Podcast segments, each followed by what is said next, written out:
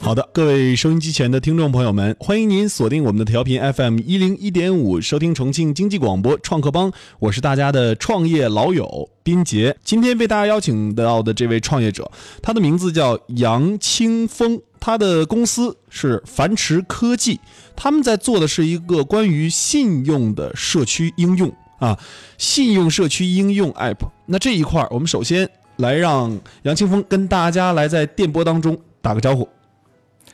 各位听众朋友，大家晚上好，我是来自樊迟科技的杨清风。好的，呃，说到这个信用体系哈，呃，现在对于这个信用体系而言，其实“信用”二字在我们的生活当中已经是非常普及了，也普遍了。不像以前，我们认为信用是一个不透明的，每个人的信用我们没办法去看到，没办法去查询。但今天我们有，比如说可以查征信报告，征信报告可以用芝麻信用。啊，以前也有这个微信信用，啊、呃，像这样的信用在我们身边无处不在。那我们在做这个信用体系的信用社区的时候，我们是出于怎样的一个目的？樊迟又是要做一个什么样的体系？简单的说吧，其实信用其实和我们老百姓每一个人都有关系。嗯，其实樊迟要做的事情就是让信用与信用之间，哎，然后有一个连接。城市与城市之间有一个连接，社区与社区之间有一个连接，让我们的信息更加的透明化。好，呃，其实这个说到这块儿，可能是樊迟的口号哈，还比较模糊。如果说信用与信用之间的连接，社区与社街社区之间的连接，城市与城市之间的连接，我们把它场景化一下，它应该是什么样子的？为什么我们能做？举个例子，其实。哎，我先讲一个故事吧。嗯，其实我自己是这个当兵出身的，在部队待了五年，然后回到地方上之后，哎，我就发现我在看整个地方上，哎，有哪些东西是可以提高和完善的。那么从我身边就发生了一个例子，我朋友有一天想去购一辆车，购一台车，哎，在购车的时候，其实就找了一个朋友。咨询了一下，然后在购车的途中，就是因为基于相信自己的朋友，然后就选择了了一辆十多万的车价值，但是整个杂七杂八算下来，购一辆十多万的车，十一万左右，大概花费了十三万的手续费，哎，然后其实后面发现，其实就是因为大家信息不对称。哎，我这个朋友被坑了一笔，狠狠的宰了一笔。嗯，哎，这是一一种社会现状。其实现在，呃，整个社会的发展过程当中，其实我们大家会发现，信用其实对我们来说都比较重要。对但是其实人与人之之间的信用好像都是到了一个冰点，大家其实都是不怎么信任的。哎，信任感其实都不是很强。嗯，嗯，然后呢？我们现在在做这个，我们要小凡，我们要解决的，其实大家来看，呃，整个在体验场景当中，其实我们发现有很多的 APP，也有很多的这个互联网加的一个项目。好，现在我发现只有金融，其实真正的包括贷款行业没有实现真正的透明化。嗯，哎、所以说这一块儿我们想改善它，嗯，哎、能够目前我们是开发 APP 来做这个事儿。对对对，小凡儿手机 APP。嗯，我们在做这个 APP 的时候，呃，基于怎样一个考量？当时，就是解决贷款的差异化、信息化这样一个考虑，真正的做到帮我们自己或者说身边的朋友，能够自己在体验过程当中，能够真正的实现省钱和赚钱的一个目的。嗯，好，我们来说说这一块儿吧。就是我们在最开始的时候想到这个想法是在哪一年开始有这个 idea 的？呃，是在二零一四年的时候，当时我记得微信刚开始哎、出来之后，呃，正好是红包上线的时候，对，对，就是二零一四年。一四年红包上线，但是一四年这个时候微信出来，呃，跟我们这个产品好像还没有太大的关系吧？对，当时一四年，我记得首先先提了一个词汇叫做移动互联网，嗯哎，就就一四年代表着移动互联网真正的一个发展、高速发展的一个阶段了。嗯。对，然后我们这个想法是从什么时候开始萌生的？就是为什么会萌生这样一个想法？呃，这个就是在大概二零一三年底的这个样子，嗯就是刚刚我讲的这个故事，其实这个故事是一个真实的一个案例。嗯，哎，对，那我就嗯，哎，当时就基于这个想法，哎，我们就想真正的把金融板块做到透明化，嗯哎，让真正我们身边的朋友也好，老百姓在体验过程当中能够不会被宰，透明化是什么概念？就是好像基于现在的，比如说我去购买某样产品嘛，嗯，哎，就像淘宝、京东，哎，大家都会比价，嗯，哎，以前信息不透明的时候，比如说，其实我这个产品，呃，进价是八块钱，嗯，呃，可能几次倒手之后，哎，就变得几十块了，嗯，哎，大概就是这样一个场景。现在其实整个金融环境和金融市场其实是不透明的，每比如说举个例，某一个老老百姓需要钱的时候，真正去实现贷款的时候，哎，我们的手续费是非常高昂的。嗯，它是通过中介办理的，肯定很高昂，对对对，但是通过银行办理就不会。嗯，银行办理的话，有的如果说没有渠道的话，其实更多时候还是需要中介机构介入的。清风之前跟我们谈到关于他当兵这一块的经历，你你是在呃哪一年开始去当兵的？呃，很我，早，嗯哎，对，二零零五年，零五年，对当了五年兵，对对一零年退伍对对对，啊。当时我我在想哈，如果是一零年退伍的话，一三年创业，呃，那两年你干嘛去了？呃，那两年我其实也是在上班，上班，对，在做什么工作？在中国平安，啊、就是一直在做保险方面的工作。对对对，哎，那如果说从军人退伍之后，然后到回到这个地方上来，回到社会当中，呃，我们做生意，或者是我们在做一些其他的这个互联网项目的时候，啊、我们会有一些有没有一些就是跟这个呃互联网时代脱节的一些东西，你会不会体会到那个时候？其实我觉得完全是有的。嗯，你当时遇到这种情况之后，你自己是怎么来呃去慢慢解决的？其实准确的说，当时我也遇到过瓶颈，嗯也就是说，刚从部队退伍之后，其实也是比蛮迷茫的。嗯哎，但是，呃，自己一一直想做点事儿，嗯但是其实又不知道做什么，哎，然后其实每天就就在思考，哎，有什么事儿是可以可以帮助呃整个社会有点进步或者有点提升的，嗯哎，这样一些事情。嗯哎，当时也是基于思考了很久，哎，也是在一个偶然的情况下接触了互联网。那你接触互联网的时候，你觉得互联网这个东西肯定是需要你重新去学习的。对对对对，嗯，重新学习这个过程难不难？嗯、怎么说呢？其实互联网更多是一个运用场景，嗯，哎，应只用是场景。哎对，只是有一个想法之后，呃，我们会去找一帮人，或者说懂互联网的人，真正来帮我们实际去实现或者操作，嗯哎，是这样的一个过程。嗯，呃，后来你在组建这个团队的时候，呃，团队好不好找？团队，我是基于可能还比较幸运吧，哎，对我想搞这个项目的时候，当时就呃聊了很多朋友，嗯，从自己身边的朋友开始的怎，么跟他们聊的？那时候呃，然后比如说我自己需要技术团队，这个不好找。对，就是当时也是呃我的战友，因为在 IT 行业、互联网行业有一些沉淀，当时就给我介绍了，当时我的呃第一个创呃联合创始人、就是我们的汪总，嗯，哎、就介绍了，他是整个负责呃互联网运营的，哎，所以说整个慢慢的团队就搭起来了。嗯，呃汪总负责互联网运营，那互联网技术这一块儿谁来处理呢？呃，技术和开发都是他的总负责，都他来负责。对，技术总监。嗯，哎，我看你们那个呃产品其实运作起来、运营起来，就是用起来还是挺流畅的。对对对，嗯，这一块儿整个产品开发了多长时间？呃，从二零一四年开始，大概就四年多时间了。四年多的时间，产品一直做得很好吗？对对对，还可以。嗯目前下载量我听说也挺高的，一百多万。对对，差不多。嗯，活跃用户有多少？活跃用户大概百分之十左右。嗯嗯。对哎，我们在做这个产品的过程当中啊，呃，这三年时间有没有遇到过这种，就是很难去攻克的难关？在你的认知里面，你觉得这个东西很很不容易？嗯，其实肯定是有的，包括技术研发。其实，呃，第二个就是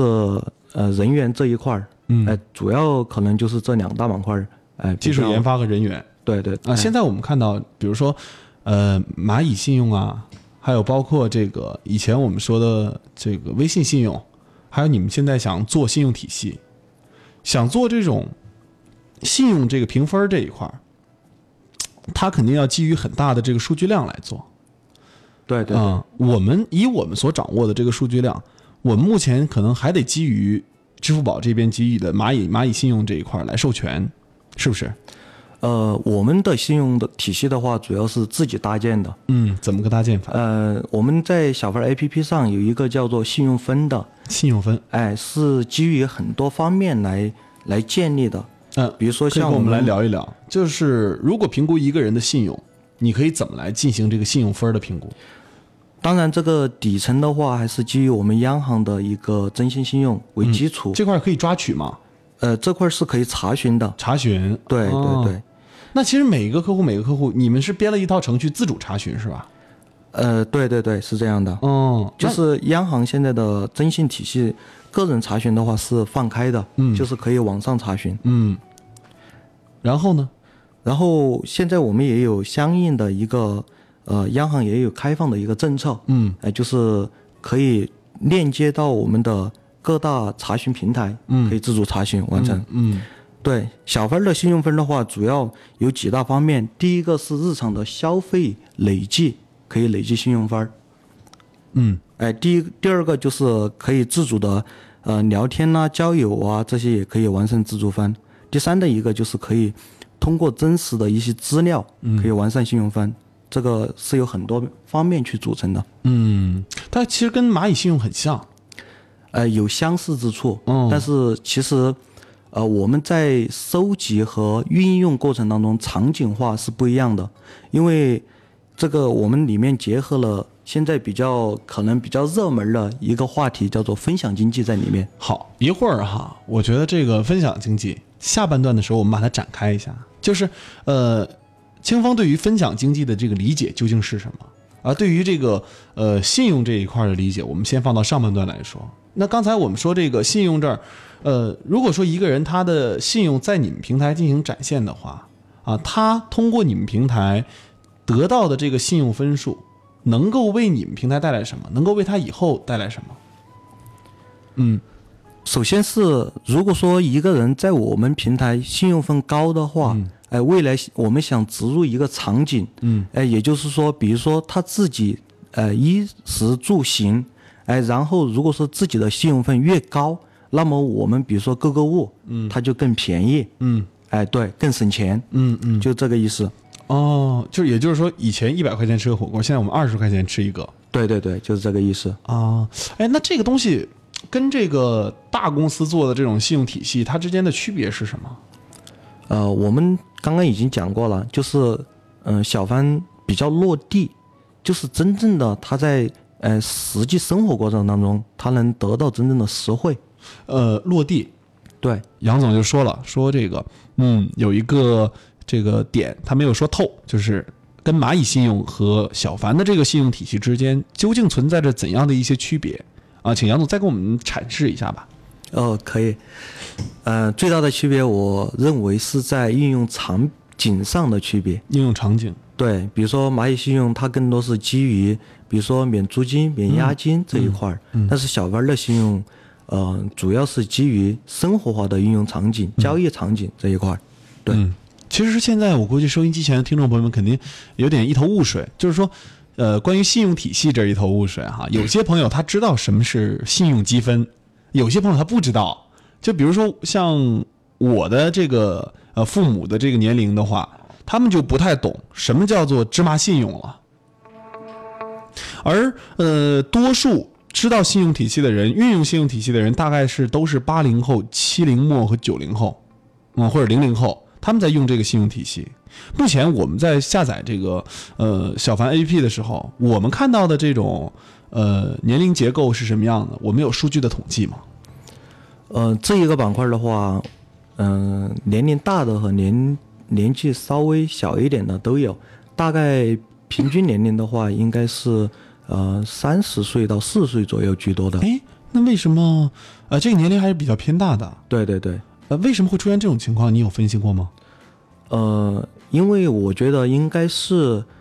呃，三十岁到四十岁左右，嗯、可能基于比如说贷款啦、嗯呃，金融这个板块的应用稍微多一点的人群。 OK，那我我有一个呃疑惑哈，就我们说我们更加贴地接地气一点，更加这个呃具有可能说具有亲和力一点哈。我们的商家为什么？比如说你刚才说商家可以为我们提供优惠嘛？就我们的商家为什么会跟小凡联合为使用者提供优惠？那使用者为什么要使用我们的产品啊、呃然后这个得到这份优惠，这块儿是怎么怎么来进行一个互相之间的联系的呢？哦、这个就是我们经常在应用嗯场景上讲的，嗯、B 端和 C 端的区别。嗯哎、b 端的话更多就是指的我们的实体商家。嗯，哎、现在大家都知道，其实经济是蛮萧条的，然后实体商家其实做生意来讲的话，啊、也是比较困难的，所以说很多实体商家在经营过程当中，他需要去做一些广告或者打一些广告。嗯哎，对，正好这个时候，哎，小贩儿可以在互联网领域里面帮助到我们的实体商家，嗯哎，然后我们实体商家也愿意拿出一些折扣和优惠来吸引更多的呃，就是消费者。，这个折扣和优惠足够我们的消费者去使用吗？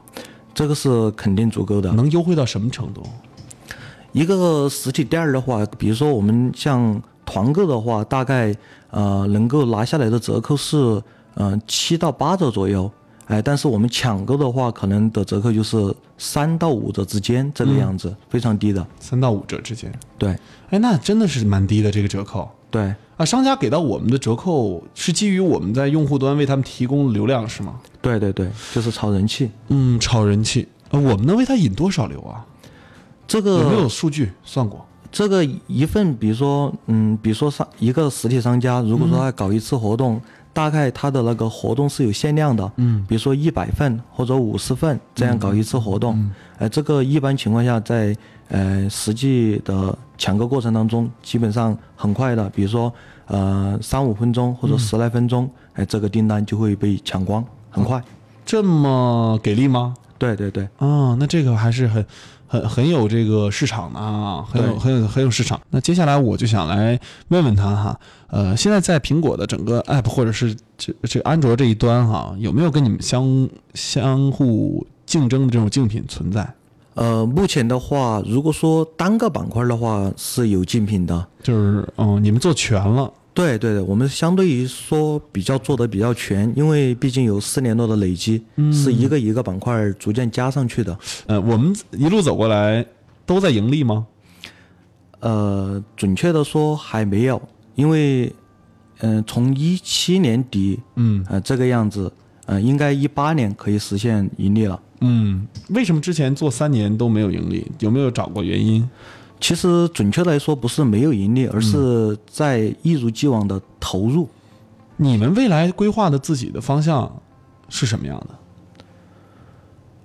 嗯，哦有没有想过自己未来的这个 A P P 要发展成什么样？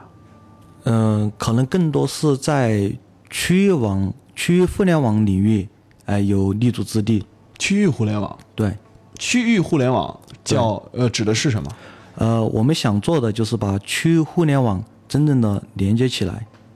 区域互联网，对，那呃，但是我我我就不太理解这个区域互联网的概念。嗯、呃，基于本地生活方面的，像五八、呃，大众点评，嗯、其实更多不是，因为其实，在很多行业里面，呃，就是整个国家领域，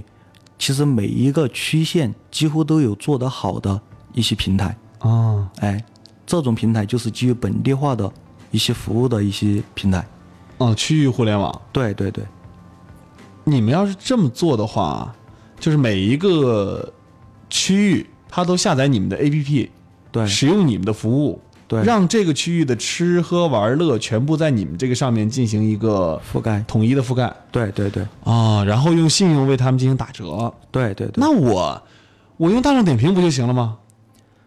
这个嗯其实我就是刚刚已经讲过了，其实它的整个应用场景它是不一样的。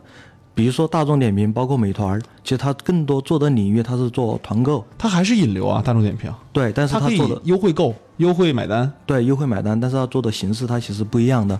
嗯很多点它不一样。比如说抢购的话，现在基本上做的比较好的平台，可能很多哈都是现在区域互联网更多在运用。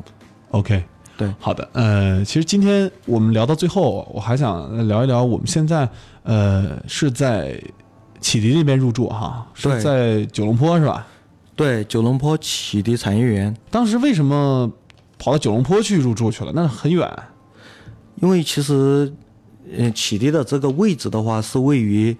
呃，重庆市高新区这个位置是比较好的，嗯、呃，交通啊各方面都是上下班来讲，对于我们员工来讲，嗯、呃，其实不怎么堵车，哦呃，这一块儿比较好。嗯啊，当时呃选择它，就比如说你你你选择这个呃启迪，是他们给你带来什么？对园区的话，自己自身来讲，对我们创创业讲的话创业者来讲的话，提供的服务还是比较多的，比如说像企业培训、投融资对接、OTC 挂牌等服务，这些都是有的。包括我们企业的一些申报啊，这些都是做的比较好的。嗯，好，呃，那我们今天呃在跟你聊的过程当中，你觉得你这三四年的创业哈，如果让你来回忆一下、形容一下，你觉得你这个呃应该用什么样的一种感觉去回味它？嗯，总体感觉的话，我觉得就像一个小孩儿吧，哎，小孩儿现在的话走了四年时间，嗯，好像就呃到了四岁的这个年纪，应该是这样。嗯，就这种感觉。对，一步步的在壮大，不管是自己的呃各方面，还是整个企业来讲，哎，都在成长。嗯，那从你自个人或者自身的这个角度哈，对，呃，你来讲一讲你嗯、从认识创业初期到现在，你再对创业的理解有什么样的变化？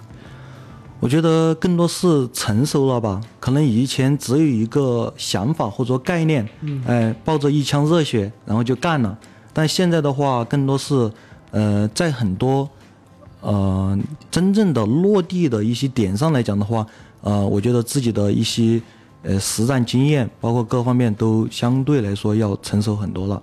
OK，那今天呃我们的时间的关系哈，我们就跟我们创始人聊到这儿。也非常感谢他能够今天给我们带来关于分享经济和信用这一块的内容，呃，也希望他们做的小凡 App 能够越做越好哈，呃，我也通过他这一块儿学到了很多的内容哈。以前我对于这个分享经济这一块儿也是比较空白，那非常感谢他的做客，也也希望收音机前的听众朋友们在听创客帮的过程当中，并且也是期待你的进步。那我们跟收音机前的听众朋友们说声再见吧。好，感谢各位听众朋友的收听，嗯谢谢大家，也祝大家在大年之夜能够玩的开心，谢谢。嗯，也祝大家元宵节快乐，一定要吃元宵哦。好，我们的听众朋友们，再会。